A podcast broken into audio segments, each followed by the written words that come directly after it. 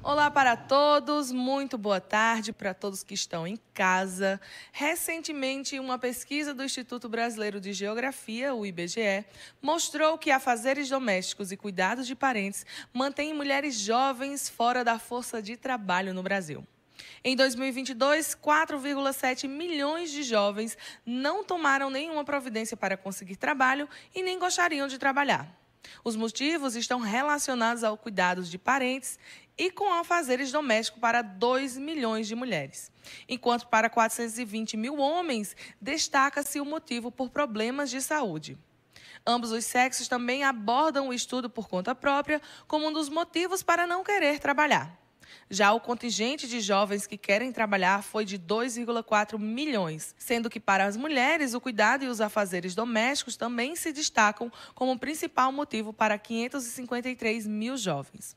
O fato de não haver trabalho na localidade atinge ambos os sexos, chegando a mais de 800 mil jovens nesta situação, onde 356 mil são homens e 482 mil são mulheres.